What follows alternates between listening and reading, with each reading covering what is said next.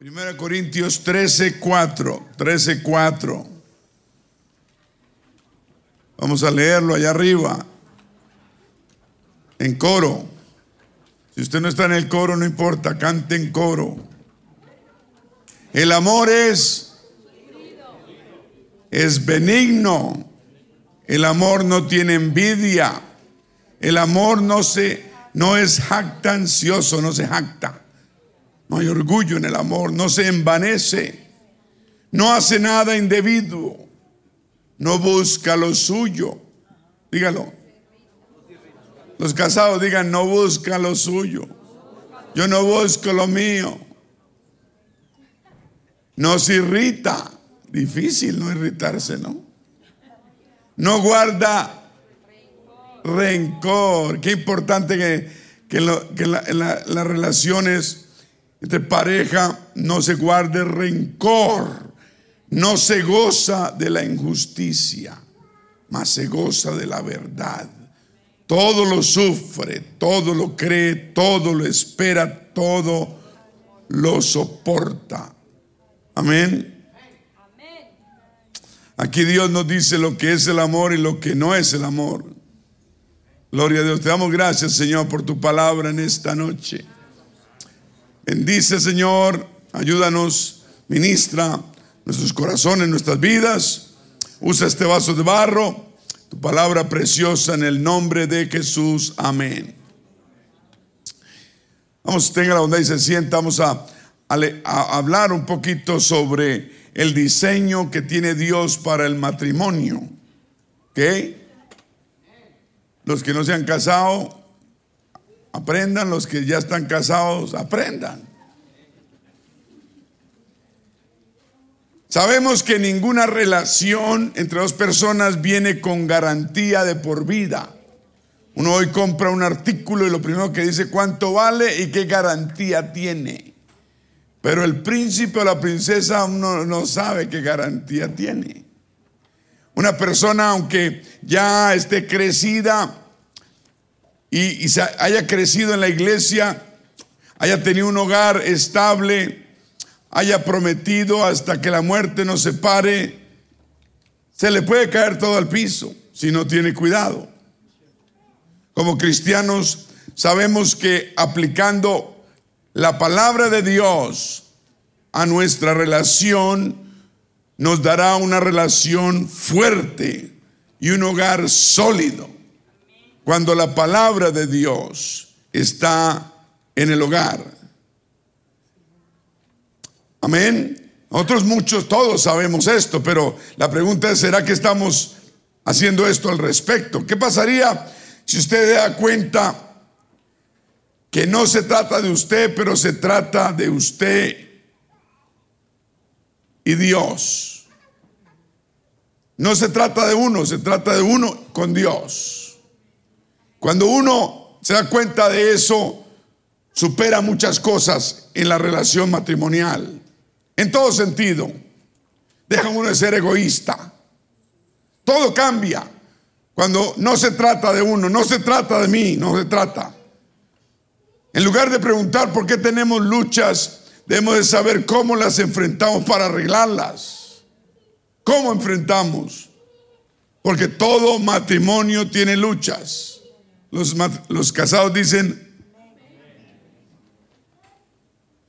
aleluya, todo matrimonio tiene luchas. Entonces, lo primero que uno debe saber es que no se trata de mí. no se trata de mí, se trata de mi relación con Dios. Amén. Un hombre famoso escribió un libro, él se llama Gary Thomas. El, matrimonio sagrado lo tituló. Y dice que debemos parar ya de pedir un matrimonio perfecto. Dice él. O felicidad perfecta, una vida sin, sin conflictos. ¿Será que hay alguien aquí que ha tenido siempre una vida sin conflictos? Levante la mano. Todos están levantando la mano. La vida siempre tiene conflictos. Debemos saber que para qué fue que Dios diseñó el matrimonio. ¿Para qué cree usted? ¿Para qué? ¿Para que le den tortillas todos los días? Muchos creen eso. Muchos quieren el matrimonio para tener quien le planche, le lave, le, ¿o no? Otro, otro, o, otras personas para que las mantengan.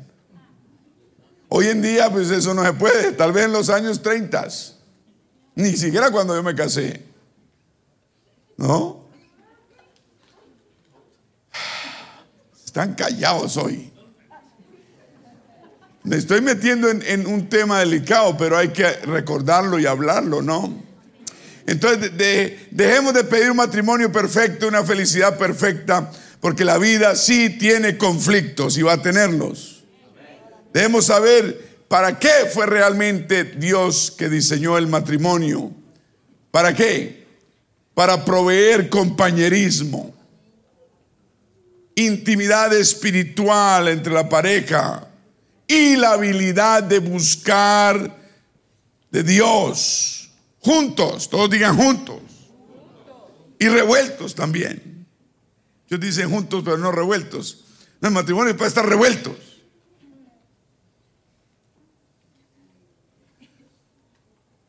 Uno de los errores más grandes que las personas tienen del matrimonio, ¿cuál será?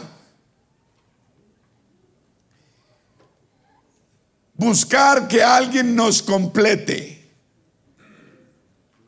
Si usted está medio completado y usted está buscando cónyuge para que lo completen, yo le voy a decir, bájese esa nube, porque no hay nadie que lo complete a usted, sino Dios. Ni la mujer más perfecta, ni el hombre más perfecto. Todos tenemos descompletamientos. Para que me entienda. Todos venimos descompletados. Y el único que nos completa es Dios.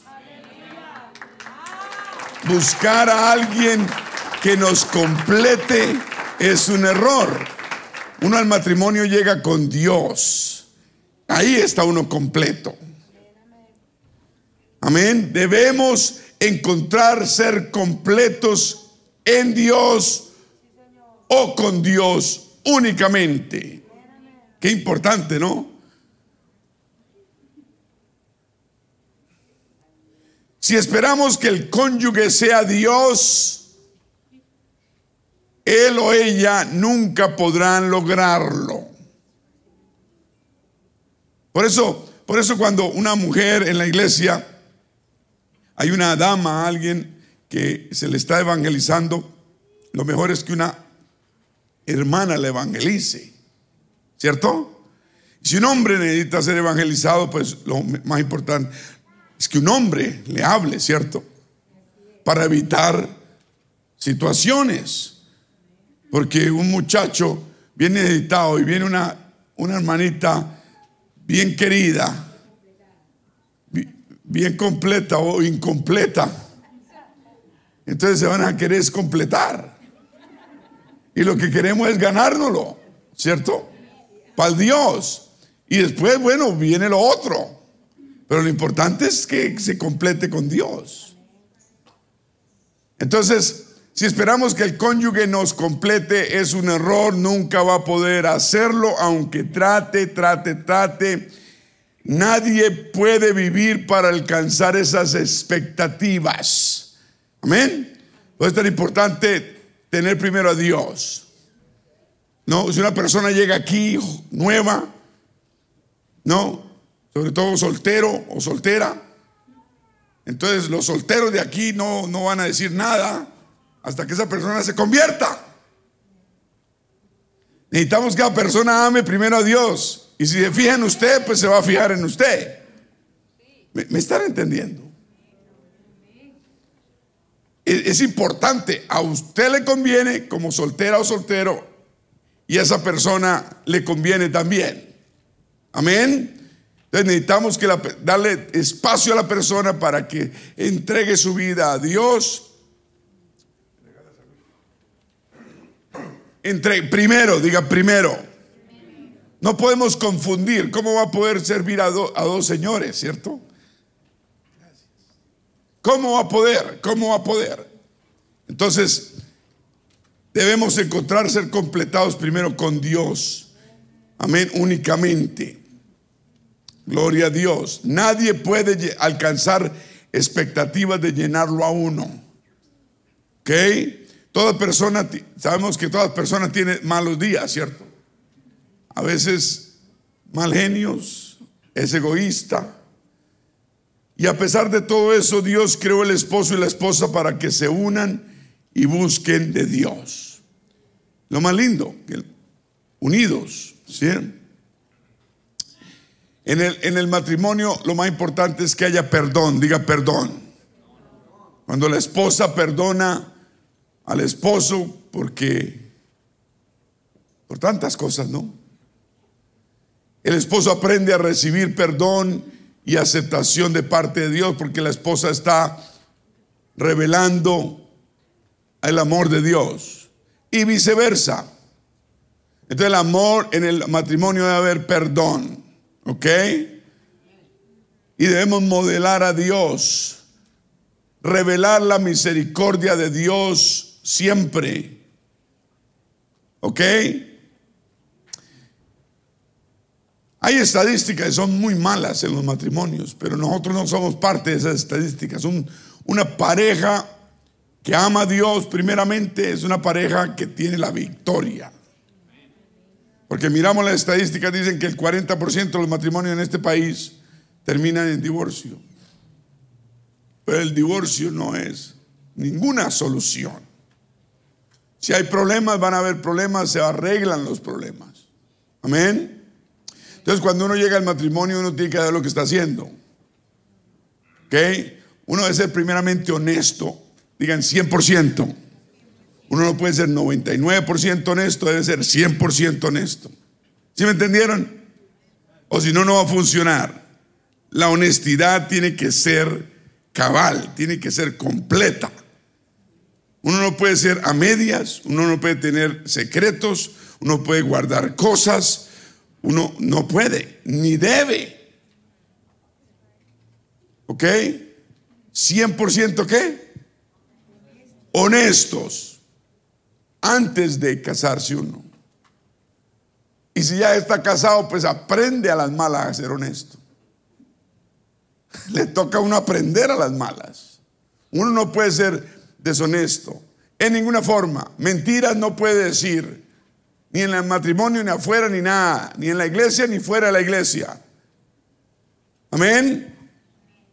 Antes éramos drogadictos, tal vez éramos alcohólicos, éramos mujeriegos, éramos esto, éramos otro. Ahora no somos ni alcohólicos, ni drogadictos, ni mujeriegos, ni nada de eso.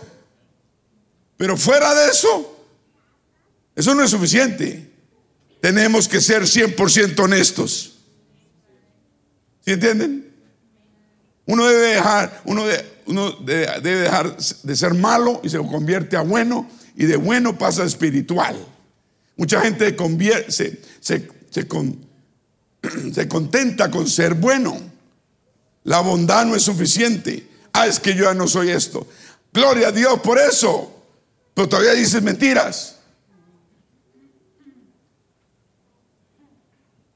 Todavía eres medio chueco.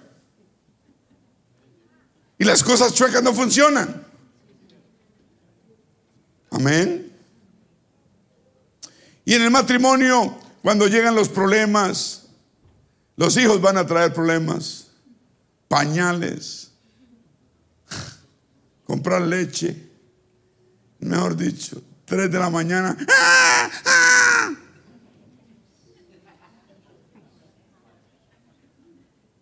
Los biles se acumulan, los biles, las cuentas.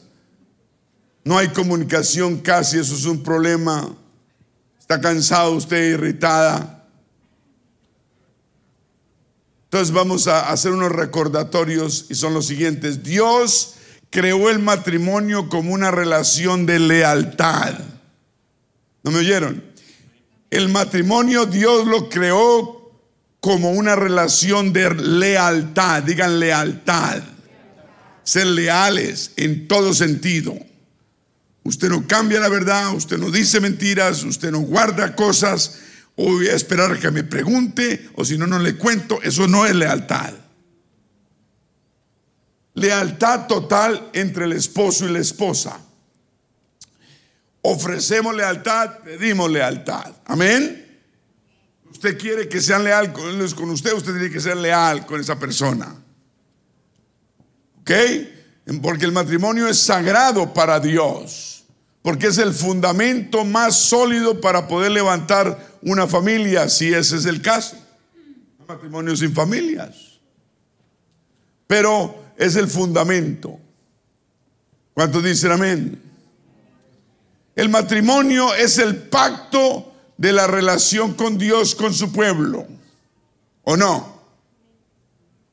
¿O acaso usted no ha leído Apocalipsis que, que el Señor va a venir a recoger a su iglesia, su novia, para casarse con ella en el cielo? Nosotros somos la novia del Señor. ¿O no? La iglesia es la novia del Señor. Y vamos a estar con Él por toda una eternidad. Entonces el matrimonio es ese reflejo de la relación de Dios con su pueblo. Qué importante es el matrimonio, ¿cierto?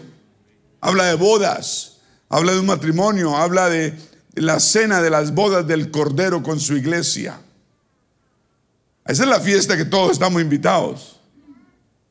Amén. Estos puntos que acabamos de hablar demuestran que el propósito de Dios para el matrimonio es mucho más que la felicidad individual y personal. Si usted es individualista, egoísta, usted no debe entrar en ninguna relación que, usted quiere que perdure para una vida. Uno debe dejar de ser egoísta e individualista. Amén. Y no estoy o en el fútbol se conoce el individualista, ¿no? Coge la pelota y se va solito. Si usted en el matrimonio coge la pelota meter goles, pasarse la defensa, a los mediocampistas, a los delanteros, pasarse a todo el mundo hasta el portero. Solito. En matrimonio no se puede andar solito, toca andar acompañadito. Amén. Están callados hoy. Entonces el matrimonio no es no es, es mucho más que una felicidad personal, es una, una, es una felicidad mutua. Si ella pierde, yo pierdo. Si él pierde, ella pierde. Aquí es o los dos ganan o los dos pierden. Se acabó la individualidad. Amén. Esto no es, yo, yo estoy aprovechando esta ocasión para hablar de esto, pero que los recién casados no crean que es, no, es para todos. ¿Cierto? ¿Cuántos dicen amén? O usted está tirando la, la pala. Sí, pastor, écheles tierra. No, es para usted. Dije, es para usted. Esto no es para que usted se llene de felicidad. Ay, es que yo necesito, es que, es que a mí me falta esto. Uno no entra al matrimonio porque le faltan cosas. Uno entra al matrimonio porque tiene cosas que dar. Al matrimonio no viene a dar. El que viene solo a recibir, el que da, se va a cansar un día. ¿Me está escuchando? Y le va a decir, paticas para la calle. ¿Cómo le va a decir?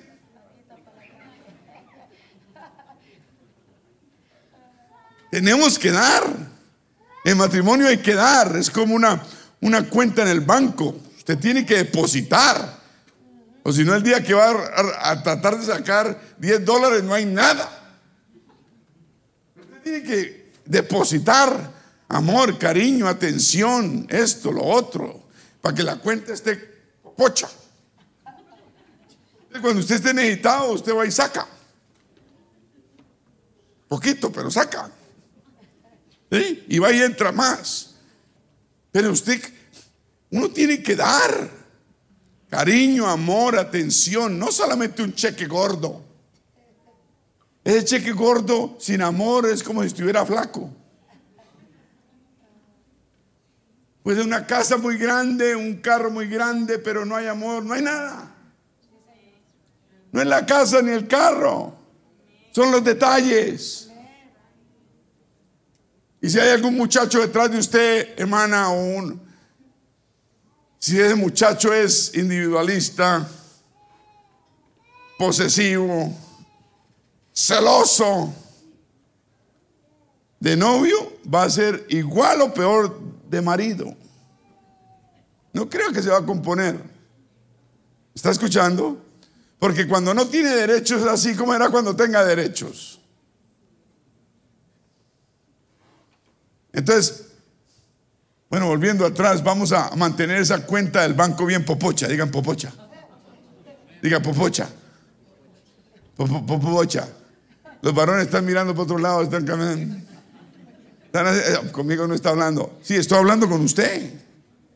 ¿La cuenta cómo debe ser? Popocha. Yo no sé dónde aquella palabra, pero se me vino a la mente. Popocha. Vamos a preguntar, dígale ahorita, la próxima vez dígale a su esposo, mi hijo, la cuenta, necesitamos popocha, una cuenta popocha, popocha, porque está raquítica, está, necesito que, que, más, más cariñito, amorcito, detallitos. ¿Aló? Los varones. No es que están en un retiro. No es que están muy espirituales. ¿Qué hay que hacer? ¿La cuenta cómo debe ser? pero las mujeres no, los varones. A las mujeres Bueno, hermanas, yo las pongo, pidan una cuenta popocha. Popocha. Diga a su marido, vea, el pastor me enseñó que necesitamos tener una cuenta de amor aquí en el hogar. Popocha.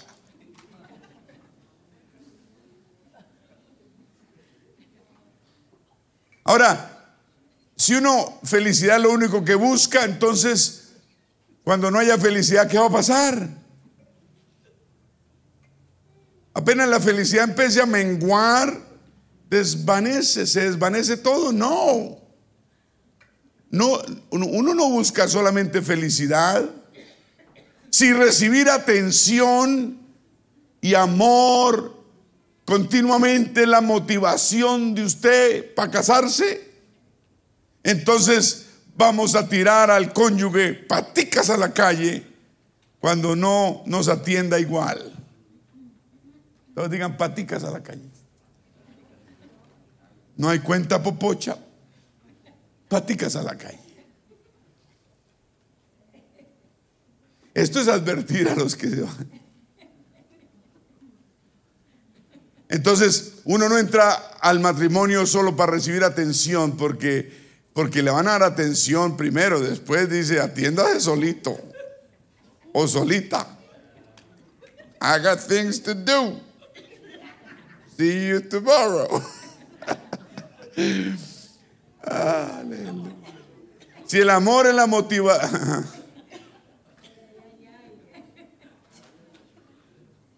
Pero si uno se casa para la gloria de Dios, modelar su amor y modelar su compromiso a sus hijos, nosotros, nosotros, perdón, modelar nuestro compromiso a nuestros hijos, si los hay. Entonces, separarse uno no tiene ningún sentido ni va a ser nunca una opción cuando uno tiene los ojos en el Señor. El problema es que empezamos a poner los ojos en nosotros mismos.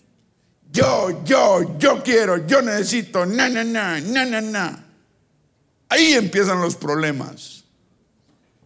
debemos dejar el egoísmo. ¿Cuántos casados ya dicen, tienen testimonio de esto tal vez? ¿Alguno? Ninguno. Tal vez usted fue egoísta o su cónyuge fue egoísta y aprendió a ser no egoísta y le, les está yendo mejor alguien. ¿Nadie quiere tirar al, agua? Bueno, aquí no estamos tirando a nadie al agua, estamos tratando de aprender unos con otros. Entonces, no debemos buscar atención personal, ¿sí? Debemos entrar a un matrimonio a dar. Si uno es un dador, ah, la otra persona aprende a darle a uno. Pero uno puede ser dador y dador y dador y dador y dador y no le dan ni cinco. ¿Qué pasa con el banco? La cuenta no es popocha, se desinfla. ¿Están entendiendo? Entonces necesitamos, necesitamos depositar en la cuenta para poder sacar de ella. ¿Cómo podemos exigir, pedir cariño, atención, esto y lo otro si no damos ni pío?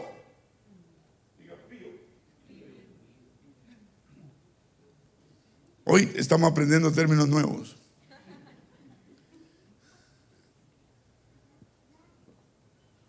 Aleluya. Creo que todos debemos concentrarnos en las fortalezas, todos digan fortalezas del cónyuge, digan fortalezas, en vez de concentrarnos en las debilidades. Nadie es perfecto y no crea que su cónyuge va a ser perfecto o perfecta. Eso no existe, ¿ok? Uno se concentra en las fortalezas y las debilidades se van arreglando en el camino. Uno en el matrimonio debe aprender a animar y no criticar. Hay una diferencia muy grande. Que usted critique en vez de animar. Muchos quieren animar criticando y eso no funciona. ¿Cierto? Uno anima con palabras positivas. Uno critica degradando. Ay, usted sigue en esas. Ay, no sé qué. Ay, usted no cambia. Llevamos 20 años y en lo mismo. No, si llevan 20 años y en lo mismo, van a pasar otros 20 y también lo mismo. Ore por su cónyuge en lugar de quejarse privadamente o ante los demás. Ore. Dios obra. Amén.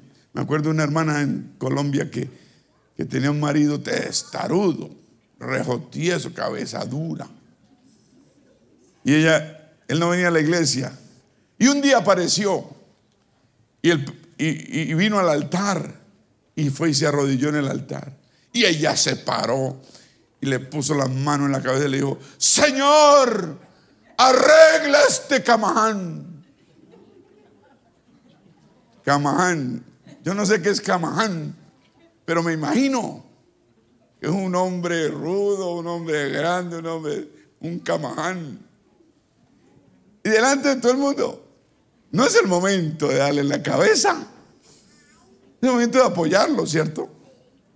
Necesitamos sabiduría, en el matrimonio necesitamos mucha sabiduría. Las mujeres no le digan a los maridos que sean más espirituales, que lean la Biblia, porque menos la van a leer. Que oren más, menos lo van a hacer. Las mujeres que quieren darle la cabeza al marido, Ore por ellos y Dios le va a poner el corazón para que lo hagan. Pero no se ponga usted a decirle a su marido eso porque usted lo va a alejar. ¿Ok? A veces uno, le confieso, uno no hace las cosas porque la mujer le dice. Ah, los maridos quedan calladitos porque no se quieren echar al agua. Pero a veces el hombre en su, en su hombría o tal vez orgullo, es que entre más me diga, menos lo voy a hacer. Y cuando para esa gotera, esa gotera para, el hombre dice, ah, ya paró la gotera, ahora sí voy a hacerlo. Entonces debemos dejar de ser qué?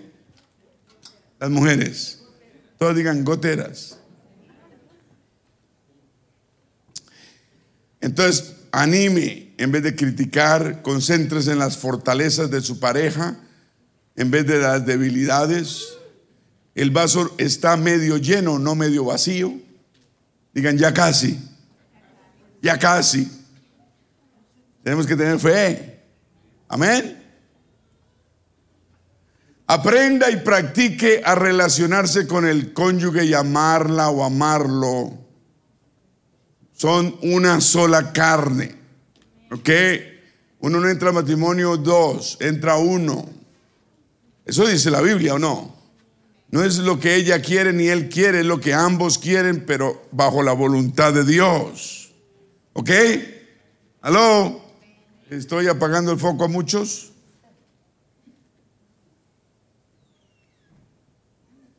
Gloria a Dios. Digan compartir todo. No es fácil irse a vivir con una persona y empezar a compartirlo todo. Cuando digo todo, es todo.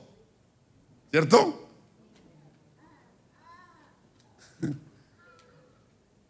¿Cuántos cuando comen eructan? ¿Nadie? De novio le, le apuesto que usted nunca lo hizo. Apenas se casó. Ups, perdóname.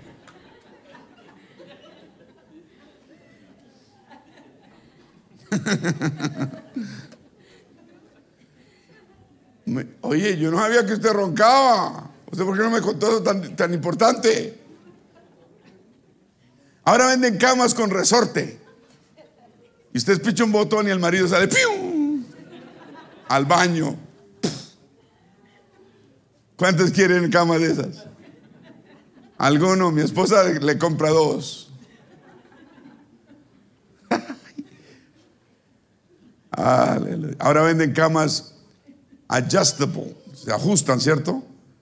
Y uno va a comprar un colchón y le enciman, supuestamente, ¿no? Le enciman la cama ajustable. Entonces, estaba oyendo que, que si usted ronca y usted se sube la camita, usted ronca más. No, dicen que usted deja de roncar, eso dicen. A mí no me ha funcionado. Yo le dije a mi esposa, gorda, yo no sé qué hacer. La única solución es comprarte un par de tacos. Para que no escuche los ronquidos. No. Ahora que estoy bajando de peso, estoy roncando menos, ¿cierto, hermana? Olarte, ¿cierto que sí? Sí. Hay que bajar de peso cuando toca. Aleluya. Entonces, las mañas hay que conocerlas desde temprano, ¿cierto? No guardemos las mañas hasta que nos casemos y sacamos la lista. Aló.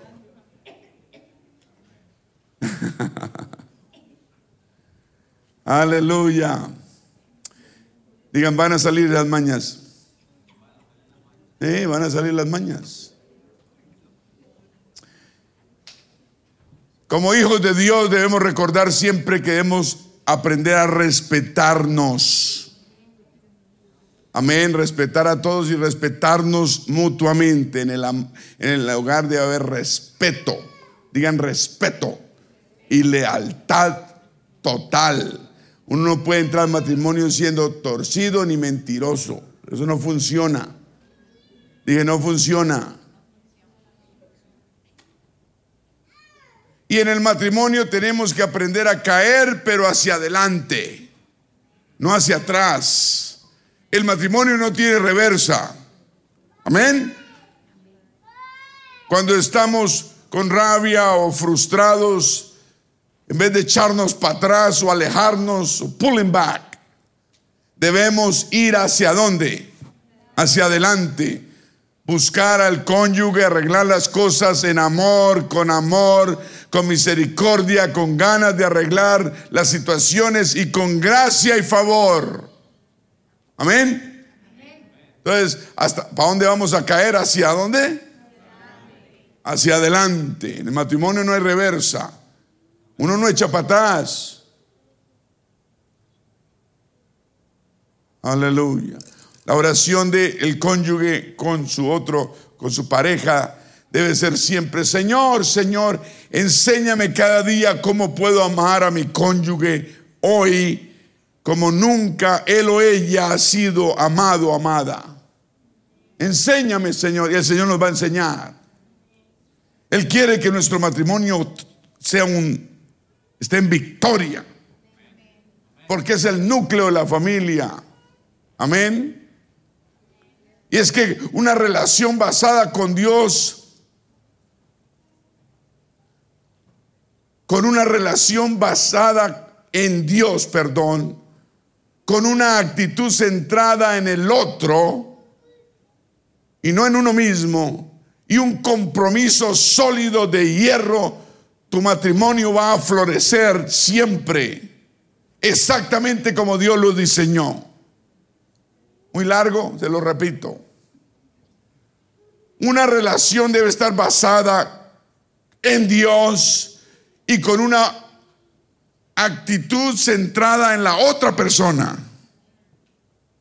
Varones, ¿cómo está tu actitud? ¿Centrada en ti mismo? Yo, yo, yo, yo, primero yo, segundo yo, tercero yo, cuarto yo, quinto yo, y ¡pum! se estalló. Nos vamos a estallar un día de estos. O nos van a estallar. No podemos tener una actitud centrada en uno mismo. Nuestro cónyuge tiene también necesidades. Como uno lo tiene, uno debe estar centrado en la otra persona. Uno no puede estar pidiendo y pidiendo y no dar nada. ¿Cómo espera una atención si no ofrece atención? Ay, es que yo le oí todo el cheque de la semana. Eso no es atención. Eso es tan solo dinero atención y un compromiso de sacar el matrimonio sólido de hierro. El matrimonio va a florecer. Amén. No, no estaban como preparados para oír esto esta noche ustedes, ¿no? Pastor, cambie de tema, por favor. Me pone nervioso. Pues esa es la idea. Aleluya. ¿No es que el amor es qué? Es sufrido. sufrido. El amor es benigno, el amor no tiene envidia, el amor no es jactancioso y no se envanece. No hace nada indebido, no busca lo suyo, no se irrita, no guarda rencor, no se goza en la injusticia, mas se goza de la se goza de la verdad. En el matrimonio debe haber siempre la verdad. Aló. Todo lo sufre, todo lo cree, todo lo espera, todo lo soporta. El amor nunca deja de ser. Aleluya.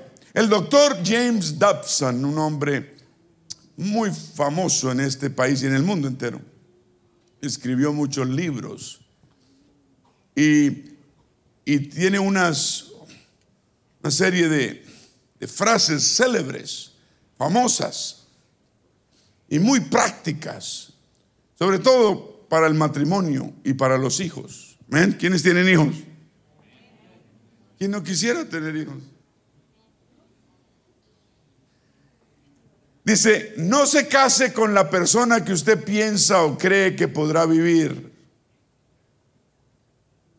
Cásese solo con la persona que usted está seguro que no podrá vivir sin ella. Ay, ay, ay.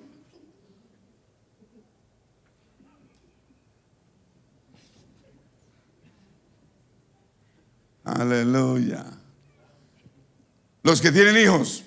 Nuestros hijos no son invitados casuales en nuestro hogar. Ellos han sido prestados temporalmente con el propósito de amarlos y enseñarles un fundamento de valores sobre el cual ellos podrán construir sus propias vidas. Amén. Qué, importante esto, ¿no? No son invitados casuales. He visto en este país y en todos los países que las parejas tienen hijos como por tenerlos, ¿no? Y a los 18 paticas en la calle. No hayan la hora que tengan 18 para mandarlos para la calle o los mandan para el college para que se no vuelvan. En cambio, nosotros los hispanos no somos así. ¿O no? No. Los hijos los tenemos para tenerlos ahí.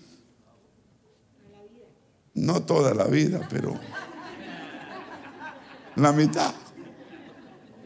Pero no, no tenemos otros principios nosotros los hispanos. ¿O no? Tenemos otras, otras, a nosotros no, no, a los 18 no nos tiraron para la calle nos, daban insinuaciones. pero nunca. Aleluya. Matrimonios que no tengan una determinación. Digan determinación. Una voluntad de hierro. Para mantenerse juntos siempre, a toda costa, o a todo, o contra todo costo, como se diga, a todo costo, son como esos frágiles puentes de madera que parecen muy seguros, pero cuando les ponen mucho peso se caen. ¿Me está escuchando? Uno debe tener la determinación y una voluntad de hierro para mantenerse uno junto hasta que la muerte no se pare. ¿Me está escuchando? En la que se metió mi querido pan de trigo. Ya es muy tarde. Más bien trabaja para que las cosas funcionen. ¿Ok? Entonces vamos a tener siempre una qué? Determinación fija y una voluntad de hierro de mantenernos juntos. Usted conoce un muchacho bien o una muchacha que, cuando se cansa tira las cosas. O, un muchacho que, que no es permanente, que no, que no tiene determinación, pues igual va a ser en el matrimonio, que no cuida ningún trabajo. Una cosa es buscar otro trabajo mejor, otra cosa es que ningún trabajo le, le, dura. ¿Me está escuchando? ¿Cuántas mujeres uno ha visto que, que se casan y tienen dos hijos, tres hijos y, se van? Hombres se van y dejan la familia ahí tirada. Eso hay. En el hogar siempre los hijos solo van a encontrar seguridad, digan seguridad, en sus vidas cuando vivan en un hogar, un ambiente donde los derechos de los demás y los propios son protegidos con límites definidos. Uno crea a los hijos con derechos, pero con limitantes. Amén. Uno les da derechos, pero les pone la tranca o les pone un límite. ¿Me está escuchando? Ese cuentico, dejemos que los hijos hagan lo que quieran. Estás criando cuervos y te sacarán, se sacarán los ojos. En el hogar con hijos debe haber disciplina y mucho amor. Si usted es solo puro amor, mm, mm, mm, después no se queje. ¿Cuántos dicen gloria a Dios? Los hijos necesitan, digan necesitan, cercas de límites, cercas limitantes. ¿Hasta dónde llega la cerca? Y hasta ahí no puede pasar. Si usted cría a los hijos así, los hijos van a, van a, a enseñarle a ustedes control propio. Porque Dios es un Dios que pone limitantes, límites. Esta, esta, Biblia está llena de limitantes. Dios nos dice, vayan hasta allí y hasta ahí y ahí no pasen. Hagan las cosas aquí así, ¿o no? ¿No es esa la Biblia? Así ser el hogar, con limitantes, límites definidos, no exagerados, no, no hice uno al otro lado tampoco. ¿Me están entendiendo?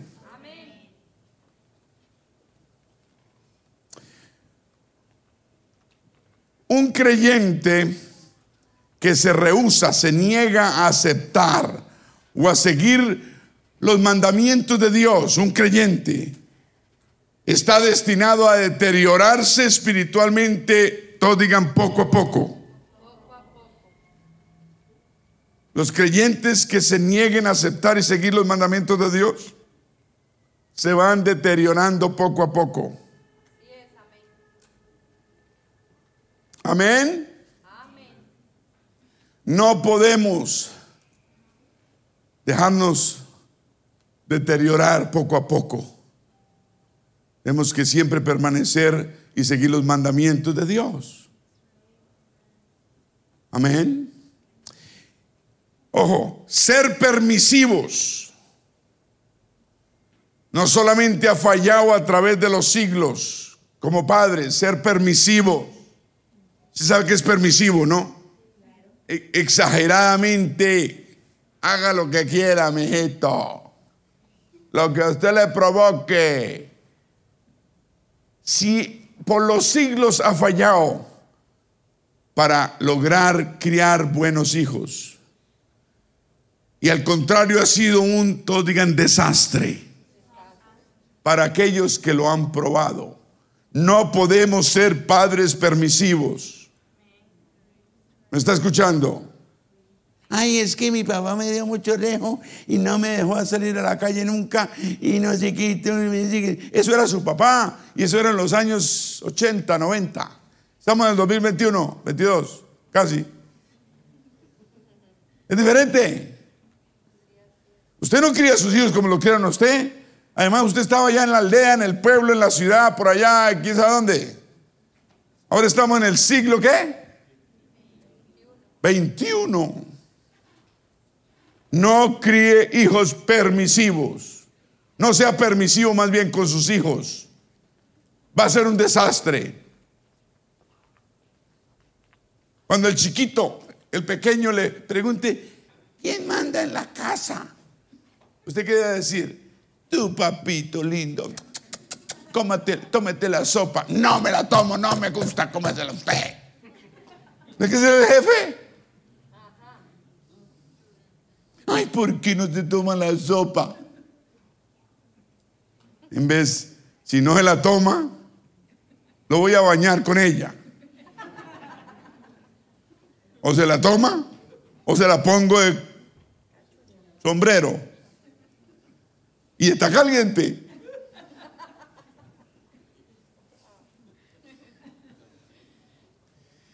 A nosotros, a la mayoría nos faltaron muchas cosas cuando éramos niños, ¿cierto?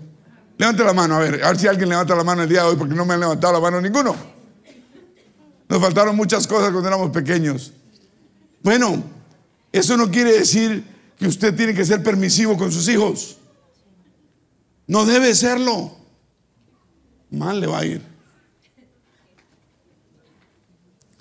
Entonces cuando su hijo le pregunte, ¿quién manda en la casa? ¿Usted qué, qué- qué le debe responder? Usted tiene que responderle clara y enfáticamente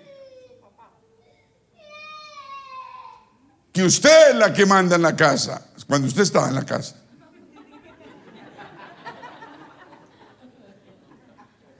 Mentiras. Lo que quiero decir es que los papás mandan, no los hijos. ¿Está escuchando? Y cuando su hijo le pregunte, ¿quién me ama? Usted dice, yo te amo. Es el momento de amarlo y abrazarlo, ¿cierto? Pero el papá y la mamá mandan. Y los papás tienen que estar de acuerdo. Eso que uno dice una cosa y el otro llega y lo desautoriza. Usted no desautoriza a su cónyuge delante de los hijos. Si algo pasó, usted no está de acuerdo, usted se va para el cuarto con, con la cónyuge o con el cónyuge, cierran la puerta y dicen, ¿qué pasó? ¿No te das cuenta que esto y lo otro? Y hablan ustedes y se están de acuerdo. Y ahí sí salen los dos de acuerdo. Nunca desautorice a su cónyuge. O delante del cónyuge, delante de los hijos, o cuando usted no esté. Y los hijos con los papás y la mamá no hacen grupitos.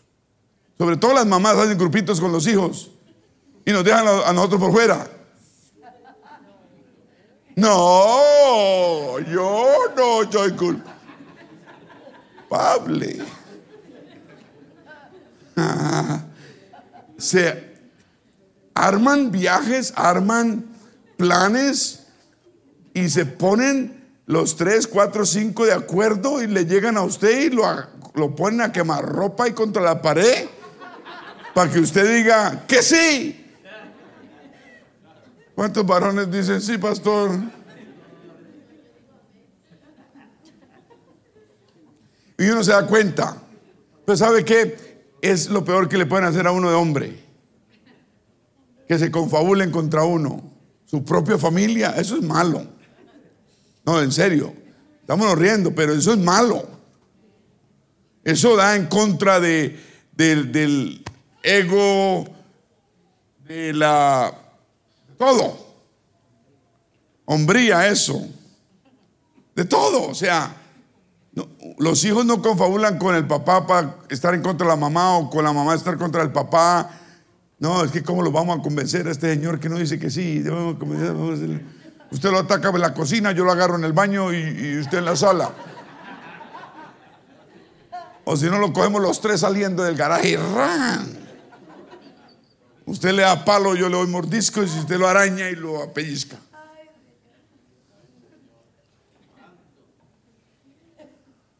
Hermanos, la falta de amar y al mismo tiempo disciplinar a nuestros hijos les enseña una fe débil y dañina. ¿Sí me escuchó? ¿La falta de qué? De amar disciplinar. Hay que amar, pero hay que también disciplinar. Cuando debe disciplinarse. Eso les va a enseñar a sus hijos una fe débil.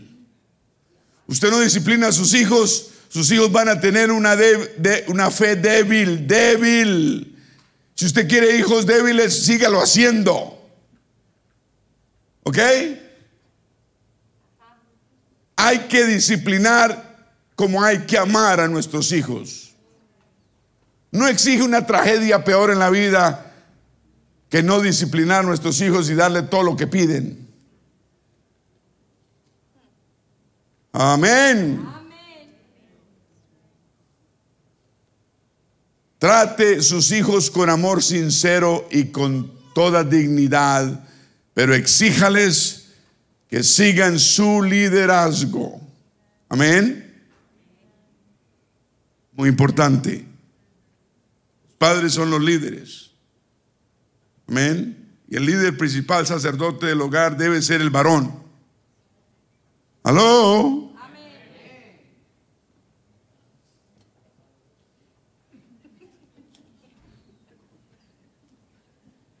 ¿Cuántos varones dicen,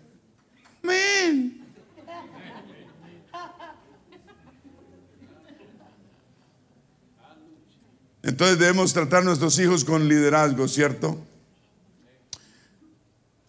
Todo niño o niña le corresponde mantener su cabeza siempre en alto. No con altivez ni orgullo, pero con confianza y mucha seguridad. Y la seguridad que un niño tiene y aprende es la seguridad que sus padres le dan. Y la seguridad se da con disciplina y mucho amor.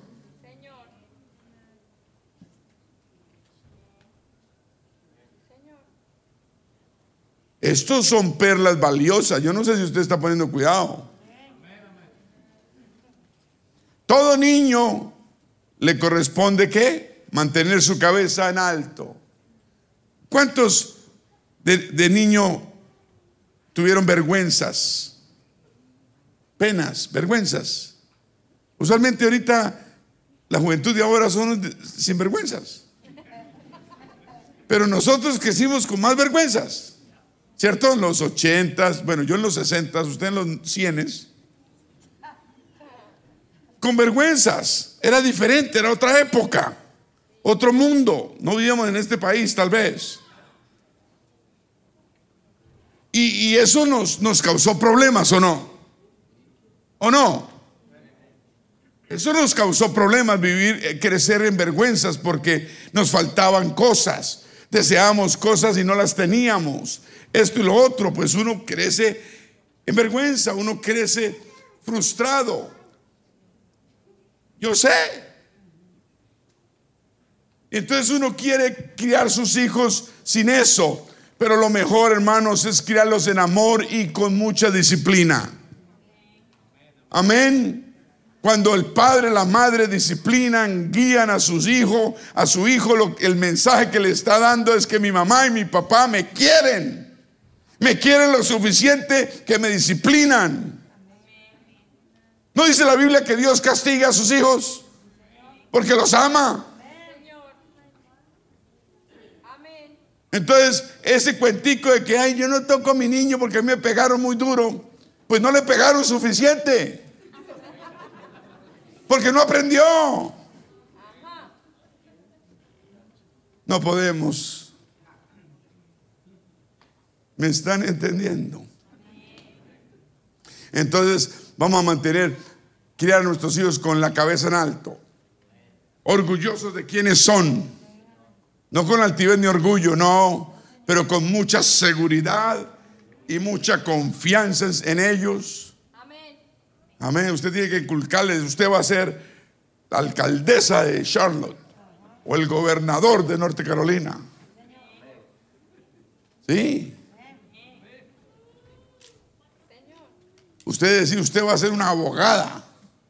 No una abogada, una abogada usted va a hacer esto, usted va a hacer lo otro.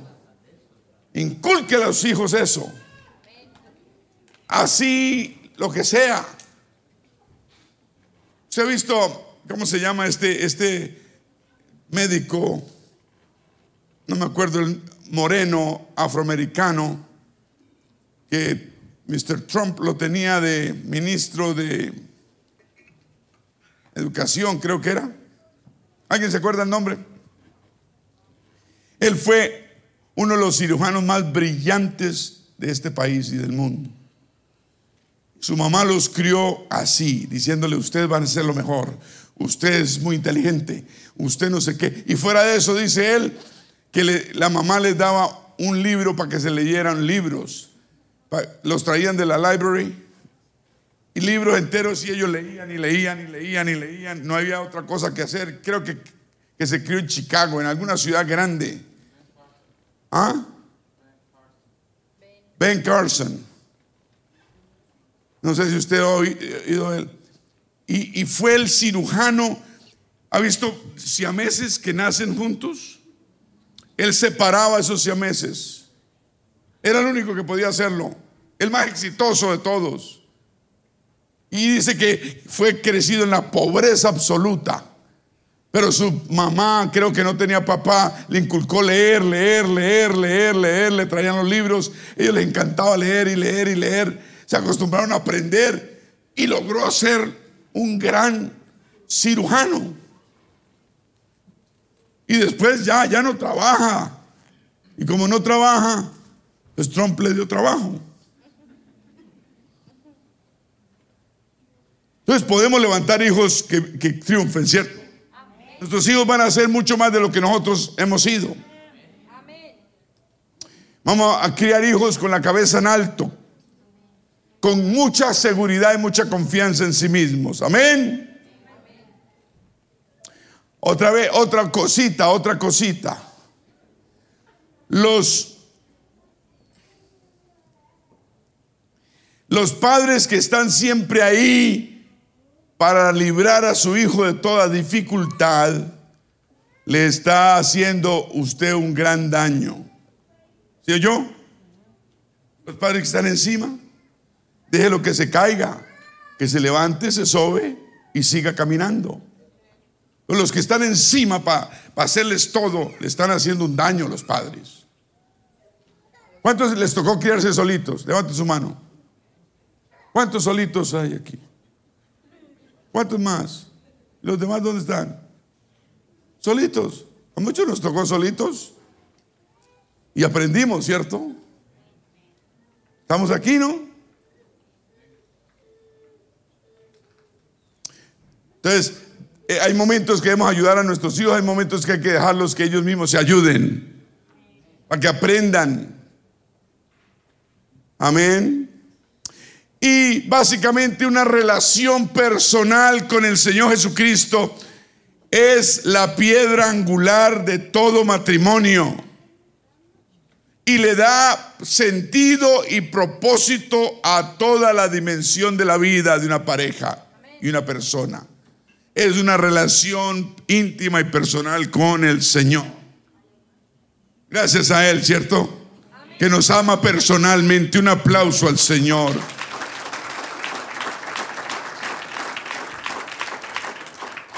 Una cosa importante también y muy peligrosa es permitir que nuestras emociones dirijan nuestros destinos. Uno no debe dejar guiar por las emociones. No podemos confiar en ellas. ¿Me está escuchando? No, las uno no vive de impulsos ni de emociones. Son engañosas. Amén. Hablando de los hijos, debemos enseñarle a nuestros hijos que se sometan a nuestro liderazgo en amor, ¿cierto? Mientras los estamos preparando para sus vidas. Y más tarde van a obedecer a Dios. Es que si no se someten al papá y a la mamá, ¿usted cree que se van a someter a Dios? Van a ser rebeldes. ¿Se van a someter al pastor? No. Ahora, si usted es una mamá rebelde o un papá rebeldón, ¿cómo espera que sus hijos sean bien, bien, bien sometidos? ¿Cierto que no funciona? ¿Será que los hijos están viendo primero a los papás? ¿O están viendo, oyendo al pastor? Y si lo que enseña el pastor los papás no lo hacen, pues yo tampoco, dicen ellos. ¿Sí o no? Tenemos que dar ejemplo en nuestros hogares. Entonces, si hay algún rebeldón, más le vale que se saque ese salchichón y se endereza, se endereza. Amén. La rebeldía no debe estar en nuestras vidas. Ninguna clase de rebeldía. Lo primero que Dios le entregamos a Dios es nuestra rebeldía. Oh, me sometí a Dios, me convertí a Dios. Este, la palabra nos, nos enseña que rebeldía no funciona con Dios. Entonces nosotros le damos ese, esa enseñanza a nuestros hijos de ser sometidos y ellos van a hacer lo mismo. Ellos están, ellos van a ser un espejo de lo que usted es. Es más, ellos son un espejo de lo que usted es. O al menos lo que usted les muestra a ellos. O lo que ellos ven de usted. ¿Están oyendo? Pues los niños aprenden qué? De la casa primero. Entonces, si a usted no le gustó la prédica hoy, la enseñanza, no coja ahorita en el carro a criticarla. Delante de los hijos. Ay, pastor, están jugando en el teléfono. Sí, están jugando en el teléfono porque tienen un oído en lo que usted dice y un ojo en lo que usted hace. Y usted le está dañando el corazón. Están diciendo, vaya a la iglesia, escuche lo que quiere, escuche lo que le gusta, lo demás bótelo a la basura. ¿O no es ese el mensaje? Estamos en confianza hoy jueves, ¿cierto? No mal. Entonces, si va, si va a querer hablar mal de las cosas de Dios, muérdase la lengua hasta que le saque sangre. Menos lo haga delante de sus hijos y si los dos, marido y mujer, empiezan a criticar, deje esa crítica a las cosas de la iglesia. La iglesia es ser santa para Dios. Somos imperfectos. Por eso aquí hay muchas imperfecciones. Pero una cosa es, criticar las cosas de Dios. Si es lo más sagrado, es como criticarle, que le critican a la mamá. A nadie le gusta, ¿no? A Dios no le gusta que critiquen las cosas, sus cosas. ¿Cuántos dicen gloria al Señor? Si no tiene nada que hablar, hable, hable lo que sea, pero no hable en contra de las cosas de Dios. Si no le gusta lo que se hace en la iglesia, hable con el pastor, hable con la esposa. Yo le presto el micrófono y dígalo a alta voz. No hay problema, yo ofrezco el teléfono a todo aquel que quiera criticar. Amén. Es mejor hacerlo en público que en privado, porque si estamos haciendo en privado estamos enseñando un mensaje equivocado. No, esto no es porque esté alguien hablando de las cosas de Dios o mal, o de no. Esto lo digo es por si acá, para que no pase. ¿Cierto? Digan prevención. Entonces, debemos enseñarle a nuestros hijos que se sometan a, a, a qué liderazgo, a nuestro liderazgo de amor, preparando sus vidas para más tarde ellos puedan obedecer a Dios. Digan gloria a Dios. El amor. El amor no depende de los altibajos de las emociones. Ay, es que estoy emocionalmente mal, entonces yo no te quiero. No, así usted esté emocionalmente mal, usted me tiene que querer y yo también tengo que quererlo a usted. El amor no depende de altibajos de emociones, sino depende de un firme e invariable compromiso de la voluntad. Vuelvo y repito, firme e invariable compromiso de la voluntad. De eso depende el amor. Ah, ¿Me está escuchando? El amor. Es más, para los, los que todavía sienten estrellitas, esas estrellitas se van a reventar. Realmente cuando vengan los hijos o, o los viles o los problemas. Uno debe vivir no de emociones, de altibajo de emociones, sino de un firme e invariable compromiso de la voluntad. Tenemos que tener una voluntad firme. Amén. Un aplauso al Señor.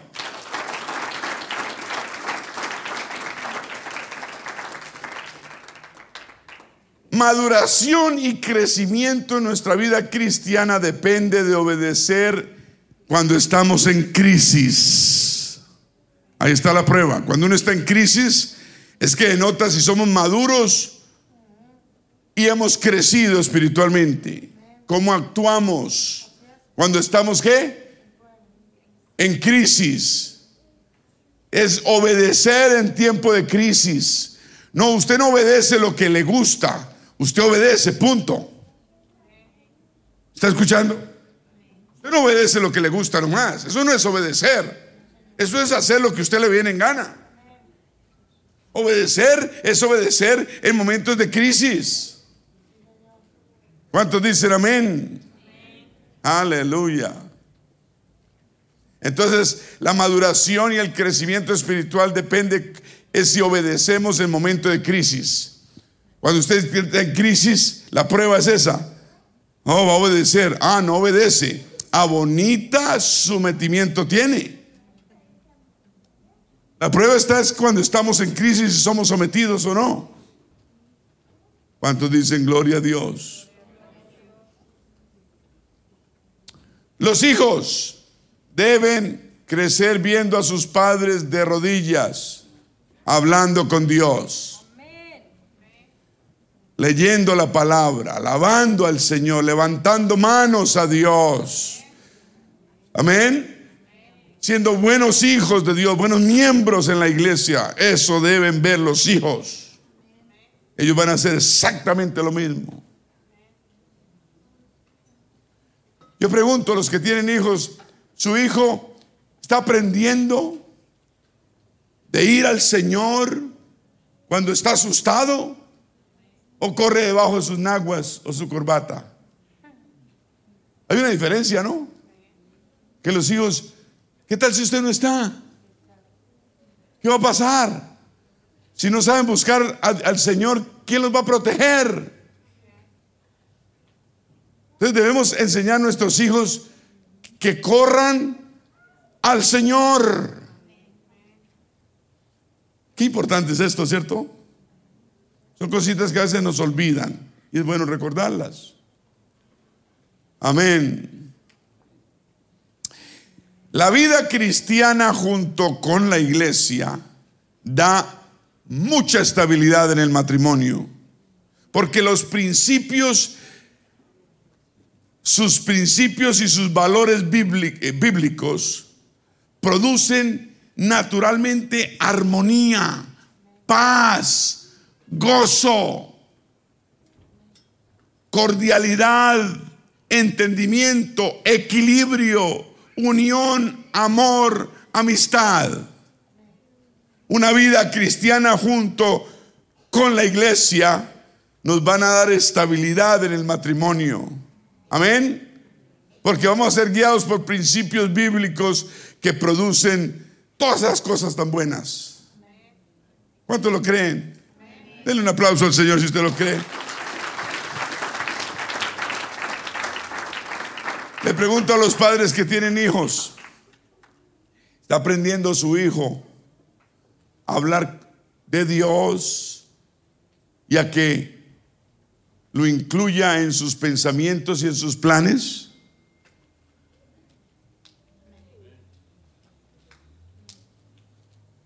¿Sí? Si el, ni- el niño o la niña hablan de Dios y... Muy importante, yo quiero que usted piense en eso y razone eso. Amén. Por eso debemos orar siempre, Señor, gracias por el privilegio de poder enseñarle a mis hijos de ti. Ayúdame a aprovechar cada oportunidad que tú me des, no dejando que nada se interponga entre mis hijos y una relación personal contigo. Esa es la oración de todo padre de familia. Amén. Los que tienen hijos en la adolescencia, ¿quién tiene hijos en la adolescencia? Teenagers. ¿Quién tiene teenagers? Ayúdanos, Señor. Hermano, no, hermana, no se llene de pánico en esos tiempos de adolescencia. Son difíciles, pero mejores tiempos van a venir. Sea paciente y, y siga predicando y enseñando lo que usted viene enseñando. No afloje. No es tiempo que, que usted afloje cuando sus hijos lo presionan. Amén. Los hijos presionan para que uno afloje. Un padre no debe aflojar, ni una madre tampoco. Ay, es que me deja de querer. No, te va a dejar de querer. Lo- peor de que lo dejen a uno, eso no es lo más grave que lo dejen a uno de querer. Lo más grave es que lo dejen a uno de respetar. Y uno pierde el respeto inmediatamente cuando uno deja de exigirle lo que tanto uno les enseñó. Amén. Como si las cosas pudiesen cambiar de la noche a la mañana. ¿Acaso Dios cambia? Entonces le estamos dando ese mensaje a los hijos, que Dios cambia y usted lo cambia de acuerdo a las circunstancias. Entonces no se llene de pánico en estos tiempos de adolescencia. Dios te va a dar la victoria. Sea pegado a las cosas de Dios, exíjale a sus hijos. Entre más usted le exija, ellos van a tratar más de tratar de hacerlo. Y si lo aman, lo van a hacer. Amén. Así es. Gloria a Dios. Uh. Tengo más que hablar, pero el tiempo se ha pasado. ¿Alguien disfrutó esto? Vamos a ponernos de pie. Vamos a darle gracias al Señor que estas cosas que hemos oído hoy no pasen desapercibidas, sino vamos a, a mirar qué es lo que está pasando en nuestras familias para corregirlas. Que Dios quiere que seamos y crezcamos y levantemos hijos fuertes, sólidos, temerosos de Él. Amén. Este Ben Carson es un hombre de fe. Su mamá le enseñó fe a ese muchacho con su hermanito. Eran pobres, su mamá lo levantó solo, sola. Y es un hombre que lo entrevistan y solo habla de Dios y solo le da la gloria a Dios. ¿Por qué? Porque se lo enseñó su mamá. No le da vergüenza, es un hombre de sesenta y tantos años, no sé, importante, muy importante, muy famoso, muy rico tal vez. Habla de Dios porque dice que ese fue el centro de su vida y su mamá les enseñó, lo llevaba a la iglesia y les decía, usted puede ser grande, mi hijo. Y ambos hijos son exitosos. Muy importante lo que le mostremos a nuestros hijos, muy importante lo que le hablemos al oído a nuestros hijos. Señor, danos la sabiduría cada día de mostrar y hablar y ser lo que tú quieres que seamos, Señor. Nuestros hijos perciban que tú eres verdadero, real, que no cambias. Nosotros no podemos cambiar porque ellos tal vez nos presionen. Porque nos van a presionar, Señor, y además nos están presionando de una forma u otra. No podemos cambiar. La fe es la fe, la palabra de Dios es la palabra de Dios. Ayúdanos a, a levantar hijos valerosos, valientes, con amor hacia ti, con la cabeza en alto, que te aman primeramente, Señor. Ayúdanos a ser ejemplo de ellos todos los días.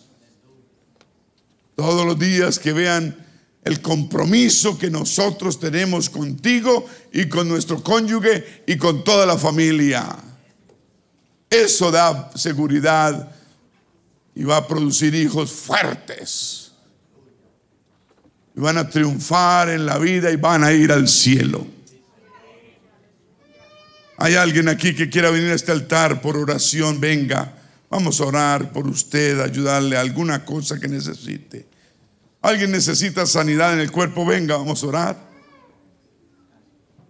Tiene alguna situación crítica, expóngala, vamos a orar antes de irnos. Gracias Señor por la oportunidad que nos das. Te alabamos, oh Dios, estamos en tus manos.